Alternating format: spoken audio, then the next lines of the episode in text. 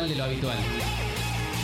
Una salida informativa, entre tanto caos desatado. Todo empieza con una llamarada cuando despedimos llamas de nuestras miradas. Quieren detener el incendio que se propaga, pero hay fuegos que con agua no se apagan. Y se acerca la línea policíaca, los músculos se tensan y aumentan. Bueno, primero que nada, muy buenas tardes a todos y todas. ¿Cómo andan? Estamos acá otro viernes más en Ritual de lo Habitual. Hoy me acompaña Kitty. ¿Cómo andas, Kitty? Hola, todo bien, muy feliz porque ya es viernes, al fin, de una vez por todas. Es viernes, Kitty lo sabe. eh, nada, no, no hay motivos para, para no festejar un viernes, ¿no?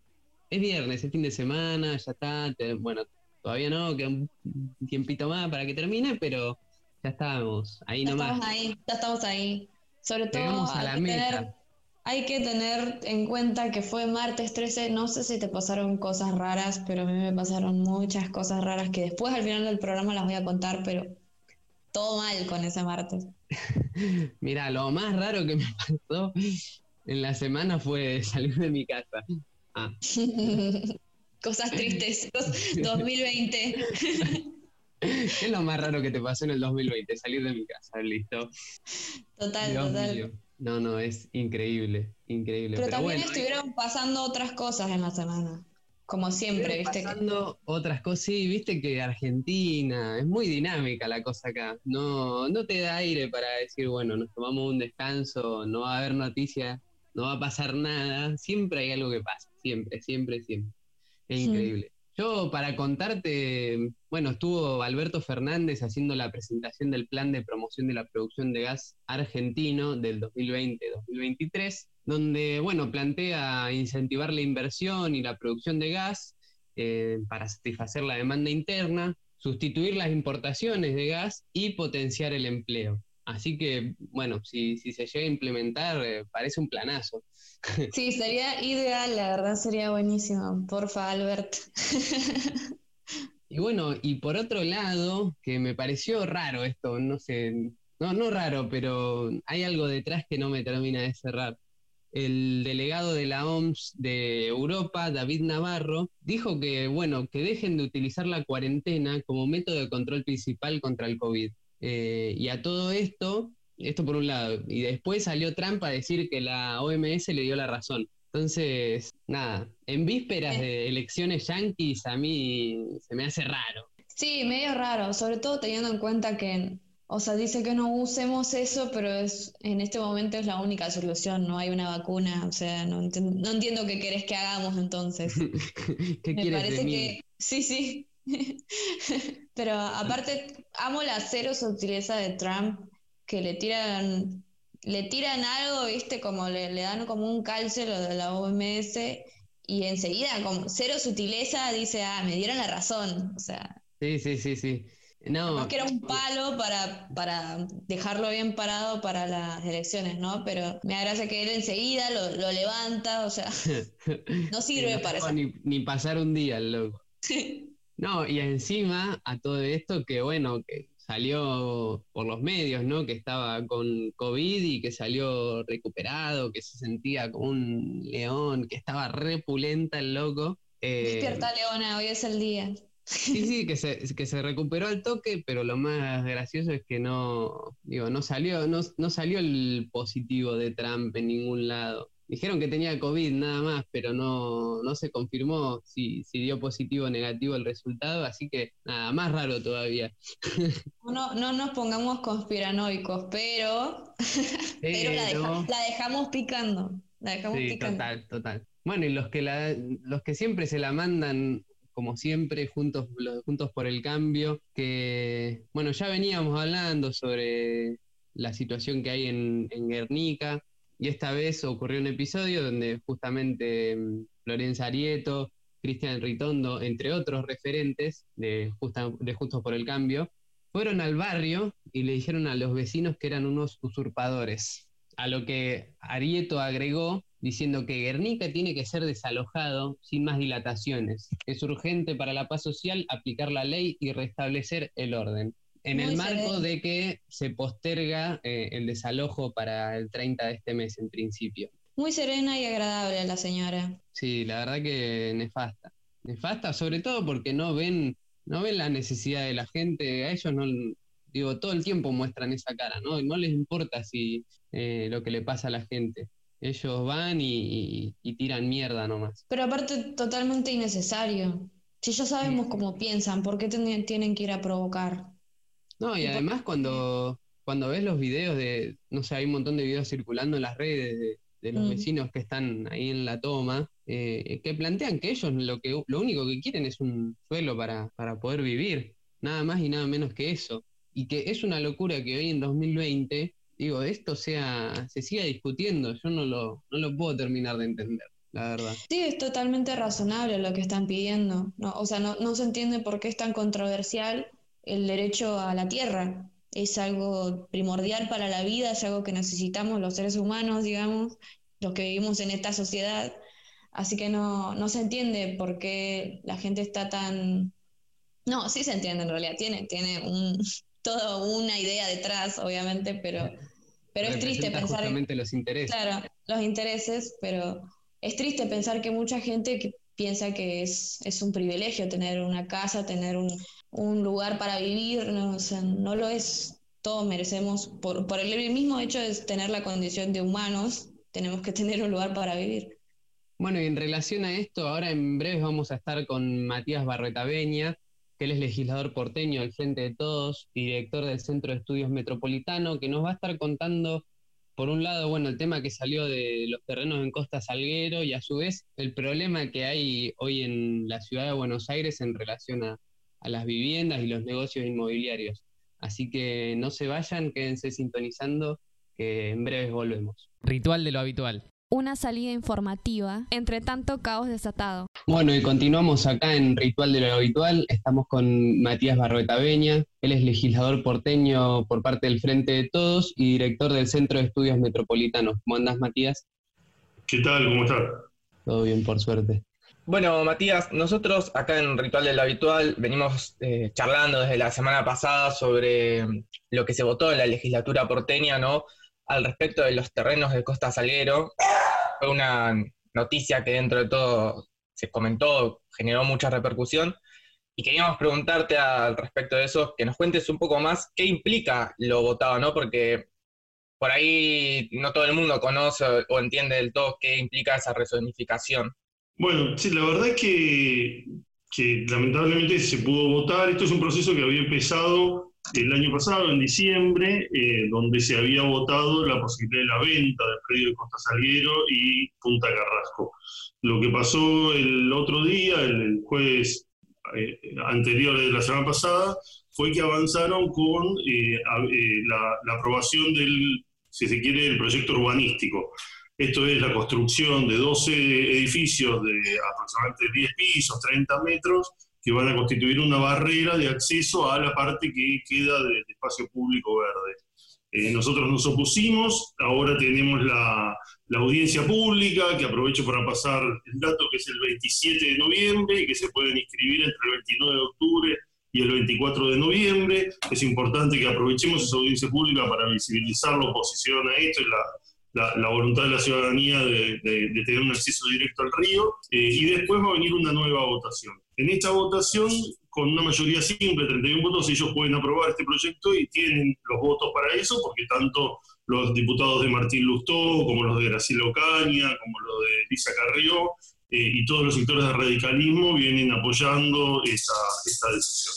Este proceso forma parte de un plan sistemático de, venta de tierra. Nosotros hicimos un informe que se llama La década vendida, donde mostramos que desde que el PRO es gobierno de la ciudad, lleva vendidas al menos 150 hectáreas. Digo 150 hectáreas porque nosotros lo que hicimos fue contabilizar aquellas que tienen proyecto de ley. Hay otros como el Observatorio del Derecho a la Ciudad y algunos otros que que hablan de más hectáreas porque suman también otros terrenos nacionales que, que, tienen que ver con algunos procesos de urbanización de villas y demás. Y el AVE Nacional, mientras que Macri fue presidente, vendió otras 78 hectáreas en la ciudad. Entonces, bueno, lo que vemos es, es que es un permanente desprenderse de terrenos públicos que son fundamentales para poder atacar cuestiones como la necesidad de espacios verdes o la necesidad de tener una política de vivienda. Sí, justamente pensaba mientras vos decías esto, como cómo es contradictorio lo que el gobierno de la ciudad viene haciendo desde hace años al respecto de los terrenos públicos, con la falta de espacios verdes, que con la cuarentena y la pandemia se, han sentido más que nunca, creo,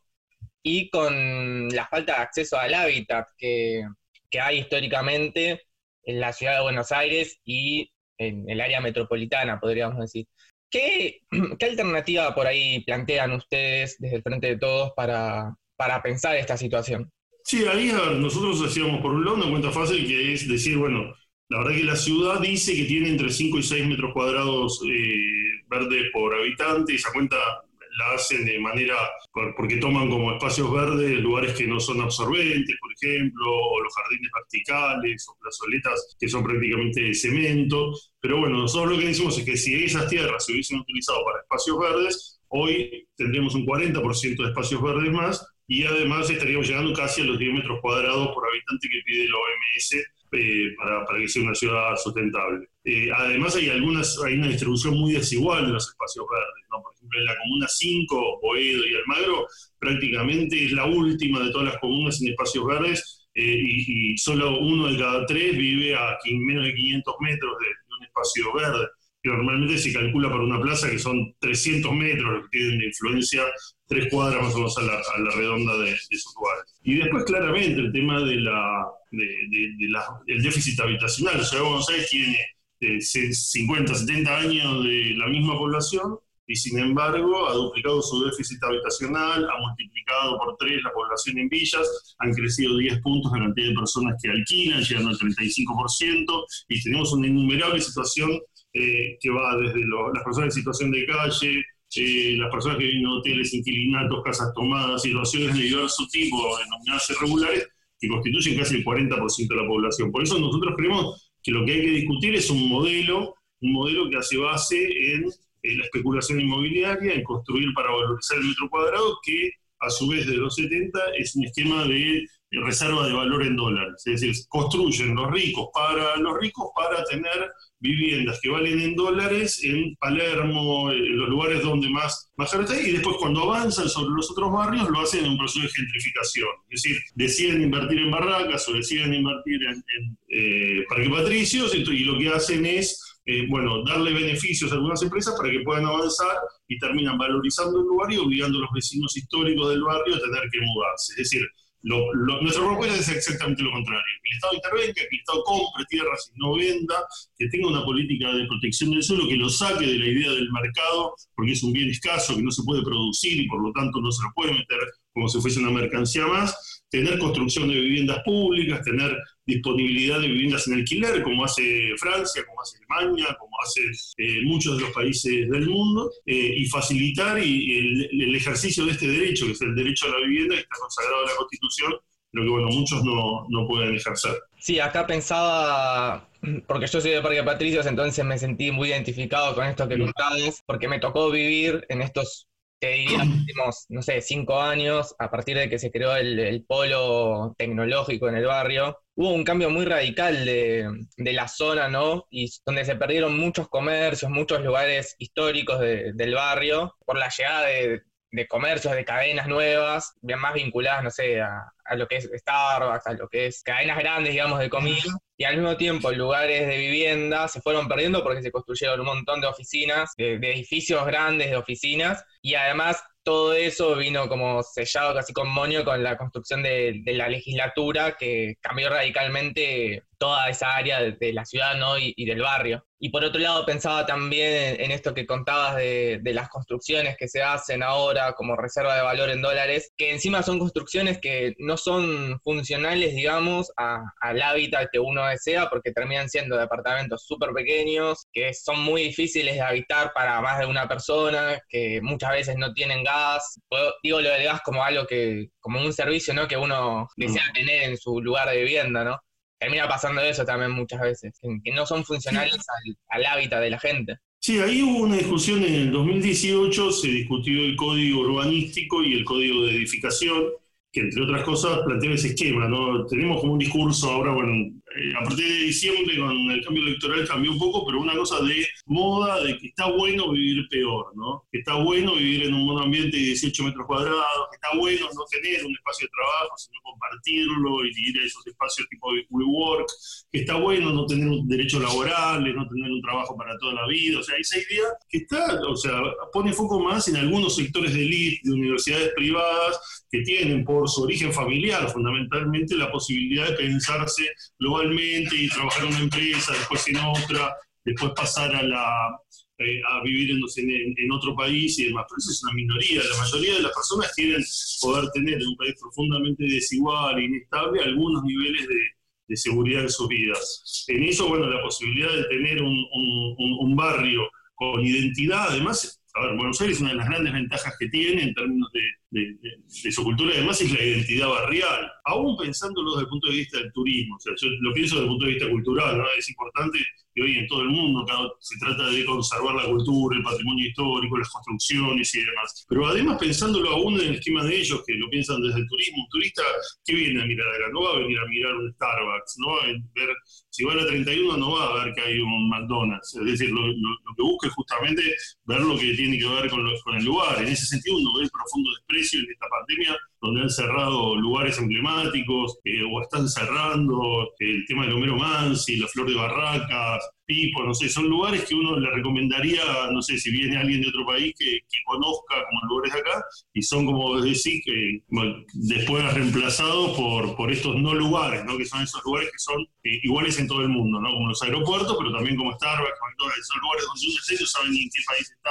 ni en qué cultura. Yo creo que nosotros tenemos que revalorizar eso, proteger la identidad barrial y además lograr una mixtura, es decir, esto de construir guetos donde los ricos viven en un lugar y los pobres en otro, nosotros necesitamos, y hay políticas públicas para hacer eso. De hecho, en la provincia de Buenos Aires hay algunos municipios que tienen algunas leyes que lo que permiten es mezclar. Es decir, cuando hay un terreno en Palermo, no tenemos que pensar que bueno, cuánto le podemos sacar de ganancia por metro cuadrado, sino que tal vez lo que tenemos que pensar es, bueno, el Estado puede construir un edificio eh, de alquiler social o de acceso a la vivienda y que vayan a vivir personas de otro sector social, porque esa interacción entre los diferentes sectores sociales es lo que garantiza una sociedad más homogénea, sin tantos temores y esta, esta cosa de meterle miedo a la gente con respecto a un pibe porque tiene una gorrilla o porque tiene eh, color de piel un poco más oscuro o porque tiene alguna, algún tatuaje, no sé, ahora ya todos tienen, pero al principio también era la, estigmatización. Sí, sí, está claro, está claro igual. Bueno, no sé si quieren hacer alguna otra pregunta. Eh, sí, no, quería comentarle a los oyentes que ayer eh, estuvo Matías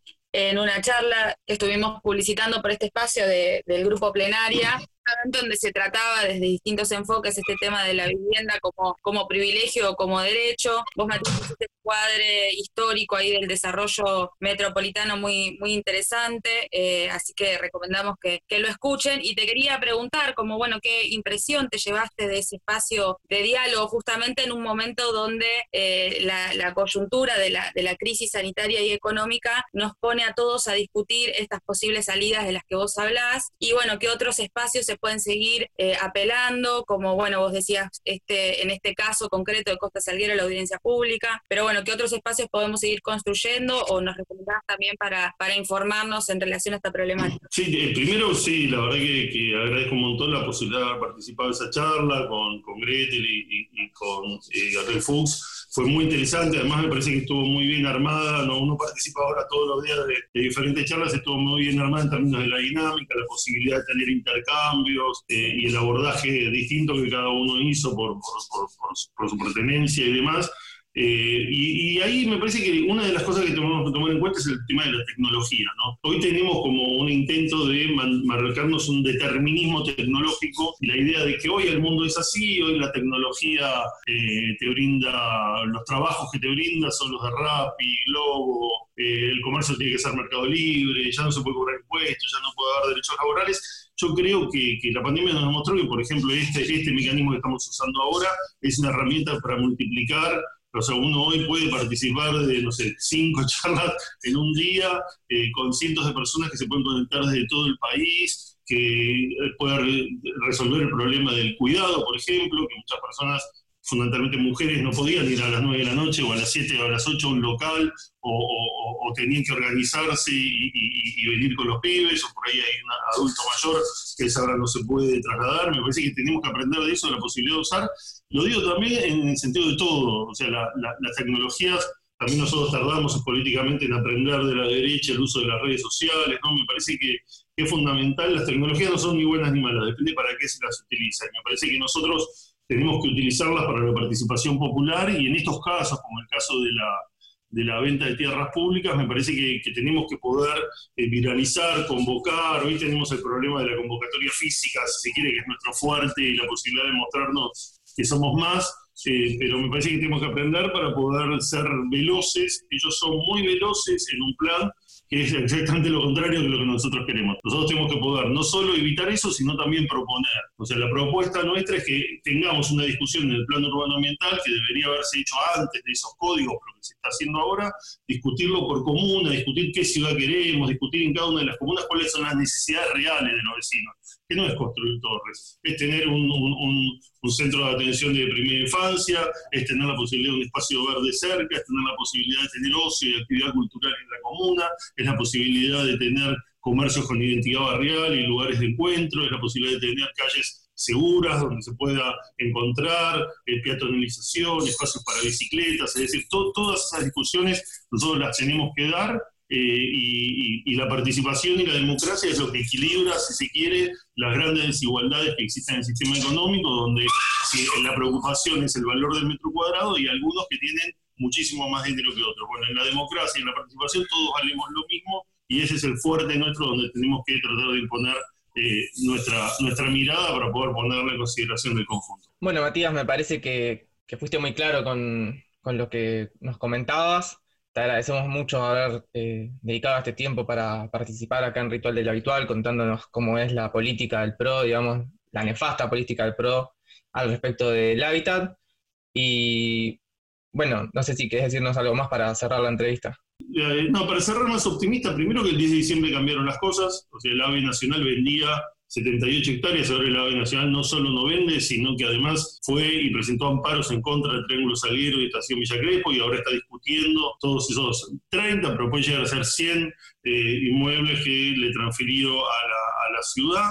Eh, y en la ciudad perdieron los dos tercios. Ellos venían gobernando con 40 votos sobre 60, lo cual les permitía hacer absolutamente todo. El PRO tiene el control del Poder Judicial, Legislativo y Ejecutivo en la ciudad, y el haber perdido los 40 votos nos brinda una posibilidad de que este año no hayan podido vender sino que están trabajando sobre leyes que tenían, que tenían antes. Entonces me parece que tenemos que, ver que, vale la pena y que, bueno, y que también tenemos que hacer alguna autocrítica en términos de nuestra responsabilidad, porque la verdad que no podemos pensar que nuestros vecinos y la ciudad de Buenos Aires tienen una mirada eh, que comparta plenamente esto. En algunas comunas claramente hay una cuestión de ingresos, saca el 80% en la comuna 13, en la 14, en los lugares de mayor poder adquisitivo, pero sobre todo en la zona centro de la ciudad. En el sur ya hemos ganado, manejamos dos comunas, la 4 y la 8, pero me parece que tenemos que dar el debate en la zona centro y lograr eh, poder ganar, porque si logramos poner a Buenos Aires en manos de un proyecto popular, nacional y demás, tenemos la posibilidad de que sea un motor del desarrollo y no alguien que esté permanentemente boicoteando con, una cantidad de recursos que se ponen al servicio de otros intereses. Bueno, Matías, muchísimas gracias por participar y continuamos acá en Ritual de lo Habitual. Bárbaro, muchísimas gracias a ustedes. Saludos. Ritual de lo Habitual.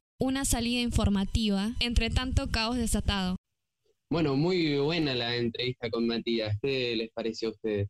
Yo me quedo y resalto esto de, bueno, eh, fortalecer los espacios de, discusión y de participación que necesitamos. En ese momento recalco que, bueno, que muchas comunas eh, están pudiendo, está pudiendo reunirse al frente de todos en, muchos espacios comunales, digamos. Yo he podido participar de algunas reuniones de, la Comuna 1 y han sido muy interesantes. De hecho, en una participó Matías y, justamente permite esto, que eh, los ciudadanos nos podamos hacer eh, protagonistas de las discusiones y, también enterarnos de, los debates que hay dentro de la legislatura y, los planes del gobierno y cómo, cómo poder organizarnos ante eso.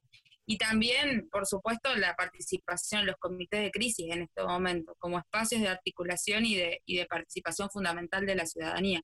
A mí me, No, que a mí me pareció muy interesante cuando entró a hablar sobre el Código de Planeamiento Urbano y de Edificación. Eh, pongo en contexto, yo me recibí de maestro mayor de obras de una escuela técnica donde, bueno, para diseñar eh, las viviendas que hacíamos como proyectos, partíamos de, de esos códigos que son los que te establecen, no sé, las medidas mínimas para un dormitorio, para un baño, para un living, y que ya desde el vamos, lo de la vivienda está pensado para ganar plata y no para saciar una necesidad de, vivienda justamente. Es un problema, digo. Está pensado para ganar plata, digo. Si vos haces un dormitorio de más metros cuadrados que es el mínimo, vas a perder plata necesariamente porque capaz que en vez de meter tres monoambientes en un edificio, puedes meter dos. Y, y es loquísimo como ya desde, desde la educación, digo, yo tenía docentes que, han planteado eso, que hay una lógica de que no, no, digo, tiene que ser lo más mínimo y reducido posible. Entonces me parece que tenemos que... Cochera,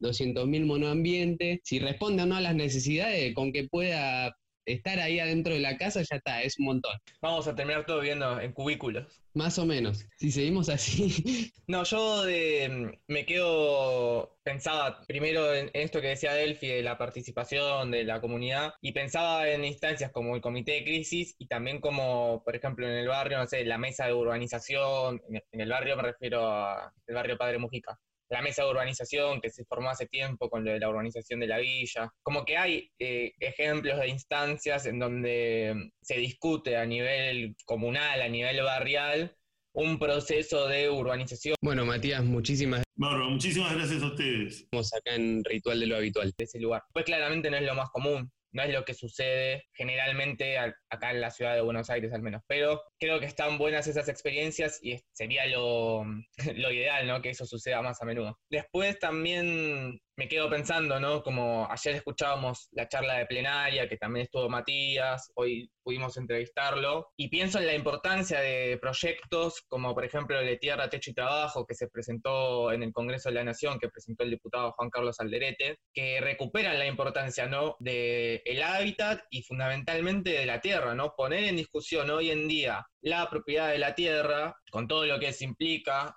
para, no sé, la reivindicación de agrarias de, los sectores rurales, para la reivindicación del derecho y el acceso al hábitat, es poner en discusión un modelo productivo que viene históricamente asentado en el país, ¿no? Que genera una concentración de la tierra en manos de unos pocos, que también, o sea, que es terrible, que es histórica y que es producto, digamos, que es lo que produce también que pasen las cosas que pasan, ¿no? Me pareció muy claro, Matías, cuando decía que en la ciudad de Buenos Aires hace, no sé, no sé cuántos años dijo, no recuerdo ahora, pero 30 años que vive la misma cantidad de personas, más o menos, y sin embargo cada vez el déficit habitacional es mayor. Entonces, ¿qué es?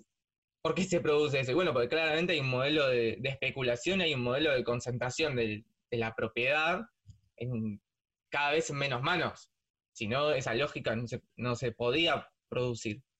Así que, bueno, recalco eso, la importancia de estas iniciativas, como el, proyecto de Tierra, Techo y Trabajo, o proyectos que, no sé, que busquen, no sé, el impuesto a la vivienda ociosa que, se había comentado en algún momento.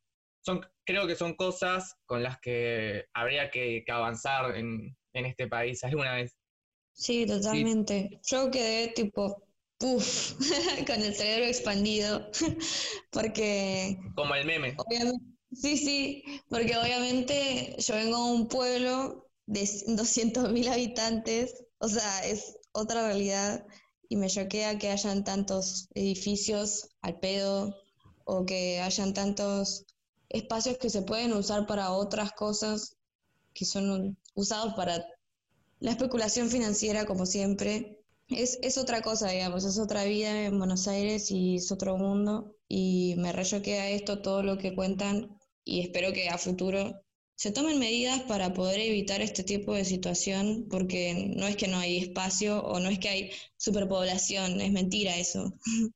Lo que hay es que la gente hace uso, no la gente, mejor dicho, algunos pocos hacen uso de, de estos espacios que podrían ser usados para cualquier otra cosa, para la especulación financiera, para llenarse los bolsillos y tener, no sé, un departamento al pedo. Sí, sí, está claro. Y para mí, bueno, chicos, la próxima tenemos que ir a ocupar casas. Volvé, Kitty. Volvé. No. Se fue. Kitty extraña su ciudad, me parece. Se le agarró Sí. así nostalgia de. No nos traten de nostalgiosas a las... Yo hablé de Kitty, yo hablé de Kitty solamente. No, no sé por qué te hiciste Es acá. que yo la escuchaba y estaba pensando, yo ahora me encuentro buscando alquiler, eh, así que nuestros oyentes, si saben de algo, pueden mandar meten el chivo No, del alquiler. Pensaba en esto, cuando yo llegué a Buenos Aires, eh, también hace, tenía la edad de Kitty, pero eso fue hace 10 años, eh, era, digo porque este problema, este problema de la vivienda a los jóvenes nos afecta muchísimo, eh, a los jóvenes tempranos y a los jóvenes maduros. Eh, no podíamos alquilar los que veníamos a estudiar, era una cosa como, no, Sí, eh, además porque el acceso a. Completo lo que dijo Delphi porque se le colgó todo. eh, el acceso a- al alquiler para la persona que, no sé, no tiene trabajo en blanco estable, no tiene garantía propietaria de la ciudad de Buenos Aires, no cumple Ah. determinadas condiciones. eh, Perdón, te interrumpí. igual sigo la misma, digo como, bueno, ahora tengo recibo y sueldo, no, igual, o sea, siempre es como Delphi, imposible. Delphi, te estaba interrumpiendo porque decía que sí, que es re difícil acceder a, a la vivienda acá en Buenos Aires si no tenés, no sé, trabajo en blanco, si no tenés garantía propietaria, si no podés pagar un seguro de caución. Son cosas que, que se suman, ¿no? Total. Bueno, continuemos con el programa, hablemos de otra cosa antes de que, de que me enoje muchísimo y me ponga como... Sí, sí, sí, yo estoy igual. Sé que vos me amas, sabes que yo te amo, mi amor por vos es único, pero no es mi único amor. Sé que vos yo te amo, mi amor por vos es único, pero no es mi único amor. Buena noche lo pasamos muy bien, nos podríamos volver a ver. Ella supo que el pendejo flasheó y por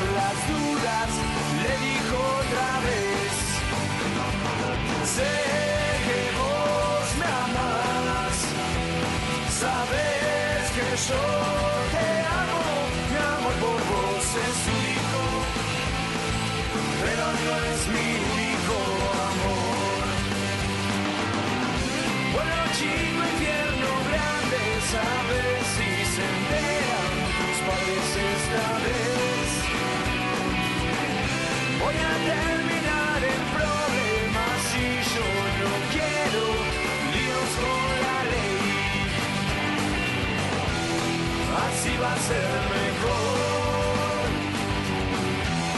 Me conoces muy bien. No me sigas, no pierdas tu tiempo. Soy libre y vos también.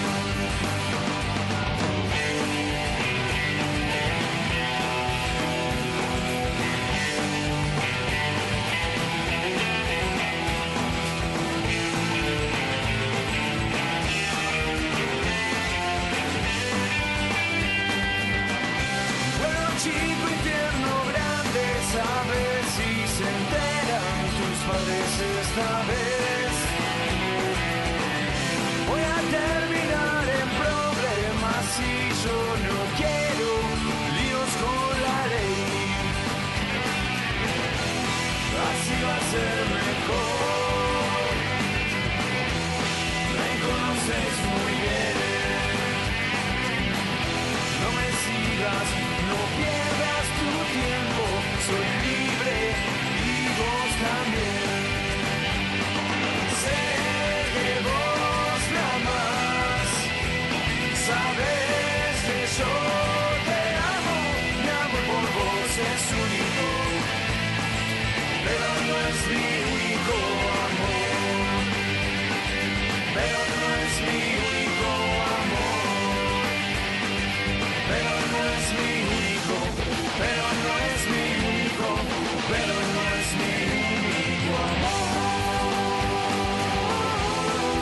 Bueno, y hoy eh, en Ritual de lo Habitual inauguramos una nueva sección Eh, estamos acá con Vero Yonto, que ella es estudiante de imagen y sonido de la FADU, eh, aspirante, me dijo ella que era aspirante a guionista, capaz que lo es y nos está mintiendo, lo sabemos. ¿Cómo andas, Vero? Hola, ¿cómo estás? Santi, ¿todo bien? Todo bien, por suerte. Bueno, y la idea de esta sección era, bueno, ya que ella estudia imagen y sonido y está muy metida en el, mundo del entretenimiento, tanto de películas, series y demás, eh, bueno, un espacio para que ella nos traiga las novedades, recomendaciones eh, y demás del mundo del cine. Bueno, gracias eh, Santi por el espacio. tengo algunas recomendaciones, tengo varias, pero pienso que podemos empezar despacio. este, a mí me pasa, y no sé si hay gente que de la FADU que también me, me debe escuchar, o estudiantes de cine en general, que mm, uno dice, ok, estoy estudiando cine, ah, seguramente viste eh, tal película o tal otra o tal otra. es como, no. a veces uno pregunta, ay, seguramente viste tal película del último momento. Es como, bueno, no, no la vi. Ah, pero sos estudiante de cine, ¿cómo puede ser? Eh, está como ese, esa creencia. Sí, totalmente. Yo soy estudiante de cine y me pasa seguido, pero es como, ¿cómo te explico que no miro películas después del 2000. Ahí está, exactamente. Cuando uno se pregunta, ¿cuándo fue la última vez que fue al cine? Kitty, ¿vos cuándo fue la última vez que fuiste al cine antes de la pandemia? Fui a ver Capitana Marvel, o sea, solamente salgo para ver películas de Marvel, así, así soy. Me preguntan por una película nueva, es como no sé.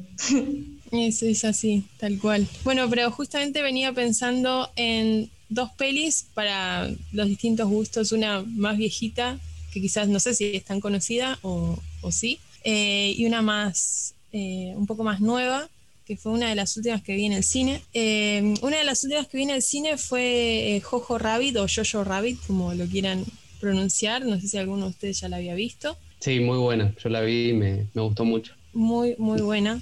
La verdad que es, habla de temas también eh, delicados en cuanto a la, a la guerra con, con, Hitler, pero lo que a mí me gustó mucho de Jojo Rabbit es que como te da la, la visión más eh, picaresca o eh, aniñada de, de, la guerra, ya que el protagonista es un niño, te cuenta también cómo la, la, versión de, por así decirlo, de los eh, nazis, de, todo lo que ellos eh, les hacían creer justamente a los nazis para estar en contra de los judíos, em, lo que a uno le hace replantearse también las ideas que uno tiene, bueno, cómo, cuáles son mis ideas, son impuestas por otro o, em, o son realmente cosas que uno cree por sí mismo. Eh, es interesante, hay un montón de cosas para analizar de esa película, eh, pero así muy por arriba para que los que no la hayan visto salió en el 2019 y la pueden eh, buscar en internet. no sé bien en qué página, pero voy a averiguar a ver si, si se puede conseguir. En internet seguro que está. Yo, yo la vi porque en ese momento estaba el tema de los Oscars. sí.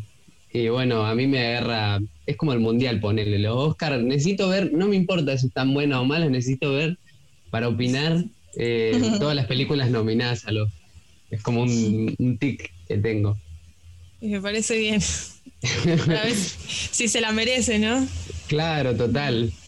No sé nada de cine, pero por lo menos digo, no, para mí esta película es una cagada. Tal cual. Este, después tengo otra, eh, capaz que Kitty tal vez la conozca, no sé. Em, una mente brillante o A Beautiful Mind. Eh, es del, del, 2001. Sí, sí es buenísima. a mí me gusta, no sé si Santi la, llegaste a ver.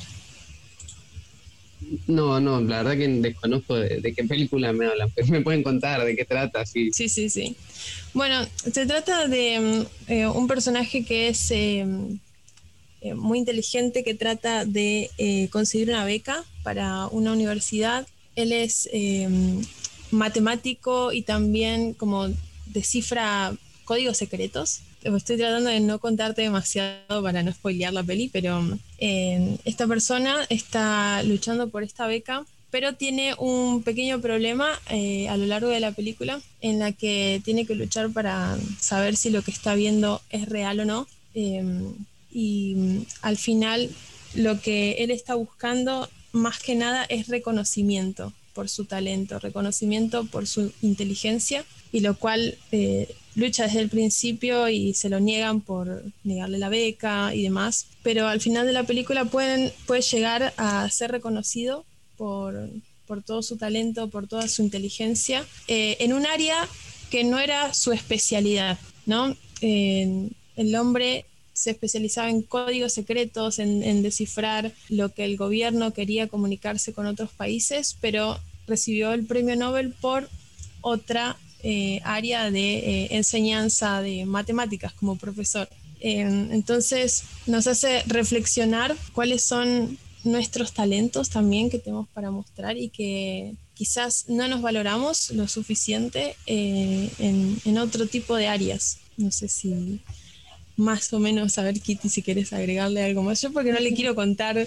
Eh, no, no, me contaste la película entera, ¿no? Es mi gran duda. Claro. Eso es, ese es el argumento, ¿no? Hasta ahí Ah, listo, listo. Sí, sí, sí. Sí, está buena por, por esa parte, digamos, que es que en, sobre todo por el tema de la cuestión mental, que, digamos que no, eso no te hace más un mal profesional. Ahí estamos. Yo, yo para ir cerrando, una consulta que siempre, va, que me pasa en lo cotidiano y, y vos que capaz que la tenés más clara, ¿alguna otra plataforma que no sea, o que no sea Netflix justamente? Lo que me pasa es que entro a Netflix y me parece todo malo lo que hay, lo que te muestran y también lo que tiene, como que lo que tienen ya no... Y ahora como vino esta expansión, ¿no? De, un millón de plataformas, de, películas y de series, no sé si capaz que te metí en un inconveniente y no conoces otra, pero nada, no sé si recomendás alguna otra o que tenga más variedad o distintas cosas. Bueno, justamente eh, yo a Netflix la di de baja esta semana, hmm. porque mm, también eh, pienso igual que vos en que, mm, eh, o sea, no hay nada bueno para ver, eh, entre comillas, este, mm, o, son películas quizás súper pochocleras, que ya vimos un millón de veces, y están buenas, qué sé yo, están buenas tenerlas ahí, pero no estoy pagando una plataforma cara para tener eh, películas que ya vi hace un montón de tiempo. Sí, y este, últimamente repiten lo que pasa en la televisión. Tal, cual, tal cual. Entonces, eh, yo no tengo una plataforma fija para ver, pero sí tengo quizás eh, como un método de búsqueda en, en, internet. Hay una que sí puedo recomendar, que mm, de Pirate Bay, quizás no sé si estamos en el marco de lo legal, pero um, es, una página donde se pueden descargar no solo películas, sino también un montón de cosas a través de torrents. No, no representa el ideal del programa. Bueno, entonces borralo. Ah. nosotros no, nos hacemos cargo. no, nos hacemos cargo. Bueno, ok, ok. Queda bajo, su, criterio. Está bien, está bien. del oyente. Pero si está en internet, no sé, es, gratis, entre comillas, como no hay, no hay películas tampoco de, estreno. Eh, solamente sé que esta página, eh, el problema es que hay que buscarlo en, inglés, si no te sabes el título en inglés, bueno, va a ser difícil de encontrar. Tampoco están todas las pelis, pero bueno, alguna plataforma así para ver eh, películas exacta no tengo. Simplemente busco la película que, que quiero ver, pongo ver tal película online y creo que algunos, eh, uno de los primeros links que me aparece, eh, trato de ver si es la que me conviene. Yo puedo recomendar, justo ahora es mi turno de recomendar que hay una plataforma que se llama Movie, que, que pasa películas, que tiene, digamos, es como una página para hacer reviews, para hacer reseñas de películas, eh, como Letterboxd, no sé si la conocen pero también puedes ver películas y, pasan películas, digamos, no pochocleras, sino que, están en festivales o poner si hay como un, festival o un recordatorio de tal cosa y pasan, es como medio temático. Y está bueno, las películas que he visto ahí están tan buenas, así que recomiendo esa plataforma. También hay, hay otra pl- plataforma, perdón, que me hiciste acordar, eh, que la usé un par de veces, eh, Popcorn Time. También está, está buena, es una aplicación también que la puedes bajar al celular y hay, hay películas buenas, eh, es legal, así que lo- también se puede usar. Bueno, Vero, eh, muchísimas gracias por, por esta, bueno, por inaugurar con nosotros esta sección. Nada, y esperemos que, que los oyentes se metan y, y, y chusmeen esas pelis que, que acabas de recomendar. Eh, y esperamos tenerte el viernes que viene con, con otras recomendaciones para, para los oyentes y para nosotros. Dale, muchas gracias. Bueno, y placer. continuamos en Ritual de lo Habitual. Y con las recomendaciones de Vero vamos llegando al final de este bello, querido, hermoso programa. Eh, un placer acompañarlos a todos. Kitty tenía un par de cosas ahí de- del espectáculo que nos quería contar. Sí, que teníamos que hablar de una noticia muy seria que estaba como parando el país. Se pararon las, las grabaciones de Masterchef porque resultó que el polaco dio positivo en COVID. Así Ojo. que le mandamos un abrazo muy fuerte y le deseamos una pronta recuperación. Pero además de eso, crecen las tensiones en Masterchef. No sé si lo estuviste viendo, ¿no? ¿No?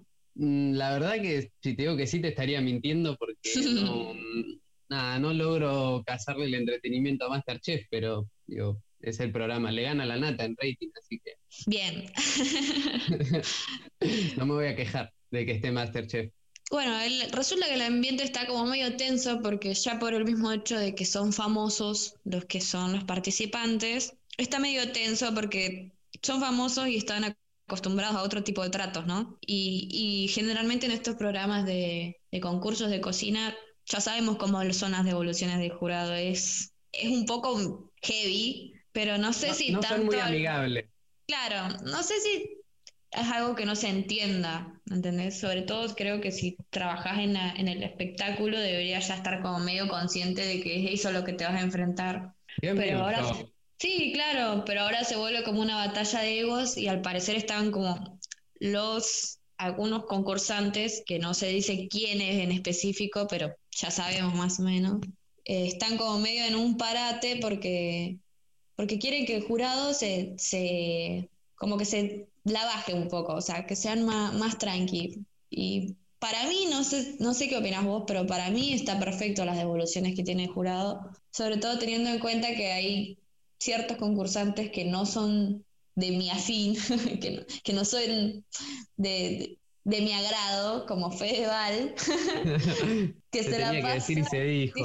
que se la pasan eh, criticándonos en una especie de pelea sin fin con los jurados en cada evolución que hacen. O sea, no les pueden decir, en general a todos los participantes le dicen una cosa y es como que están todo el tiempo tratando de justificar, no, porque se te cortó la crema y es como, no, porque esto, esto es, es la devolución, ya está, o sea, se te cortó la crema, listo, no hay nada más. Pero Fedeval en específico está como en esa, en esa de, de, ¿viste los pibes cuando se pelean con los profesores?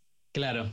Bueno, Sí, sí, que se quiere así. justificar todo y que se pone capricho. Sí, sí, es como, ya está, ya está, man, agachar la cabeza y seguir, o sea, no, va, la justificación no, no va a cambiar el- la idea del jurado, o sea, no- por más que te pongas a discutirlo, ya está, ya te dieron esa devolución. Además de ni que dependiera de la carrera del loco seguir en Masterchef o no, digo, si estás ahí es porque tenía ganas de aparecer más que otra cosa, me parece. Claro, y te están pagando seguramente.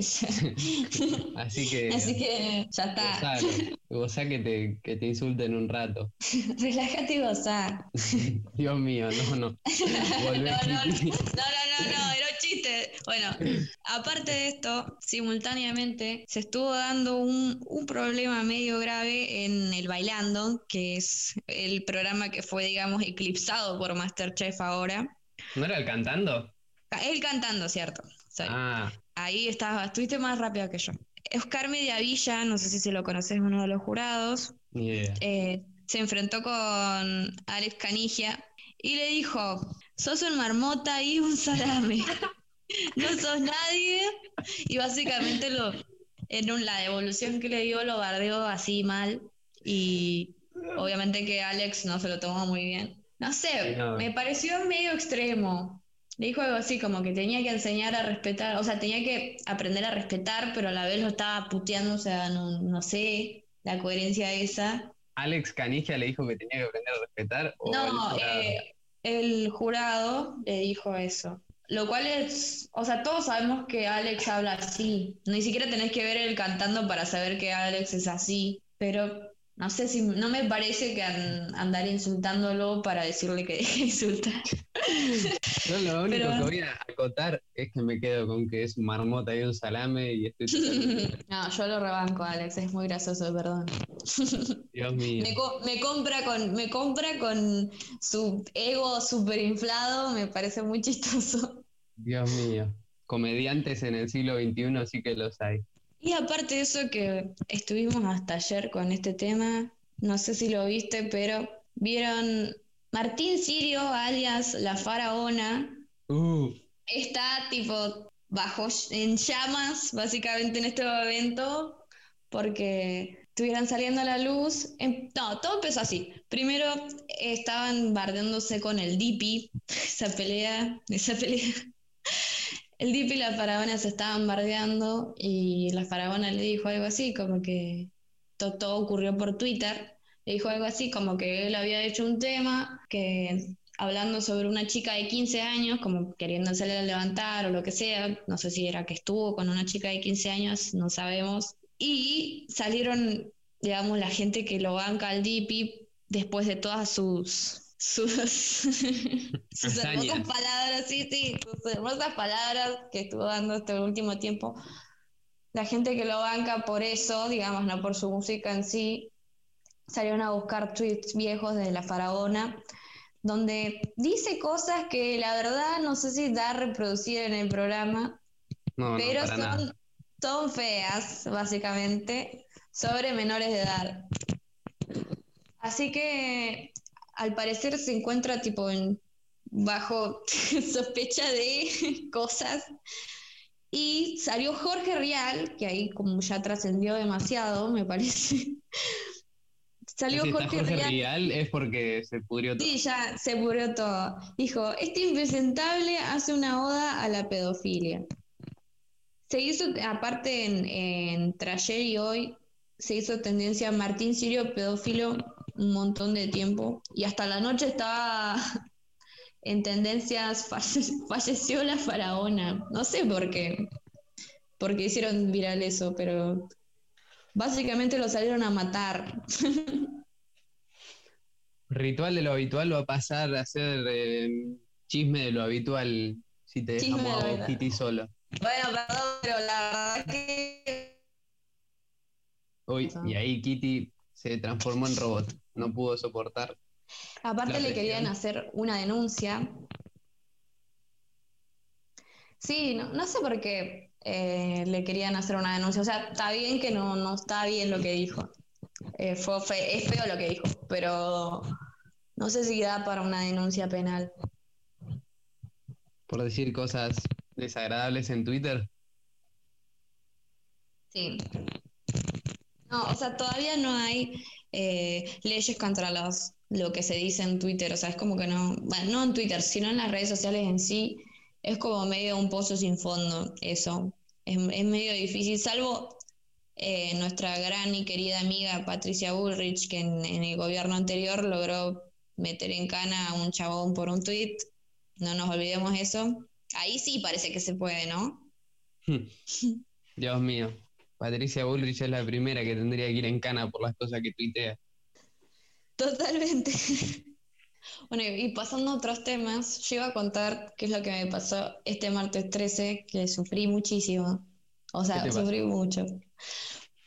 Bueno, resulta eh, que esto yo creo que no lo conté acá, pero antes tuve un problema en mi baño que se go- goteaba de arriba, Ajá. no sé por qué. Resulta que lo arreglaron, bueno, todo bien. Pero ahora tengo otro problema con el agua también. Siento que voy a soñar con que me ahogo o algo por el estilo porque estoy cansada. Y la, el desagote sería como, digamos, de la cocina.